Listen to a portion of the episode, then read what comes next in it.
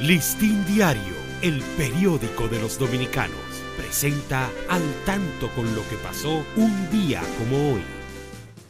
25 de enero de 1882. Nace en Londres Virginia Woolf. Fue una gran activista social y política que siempre luchó por los derechos femeninos, entre ellos el poder elegir la orientación sexual.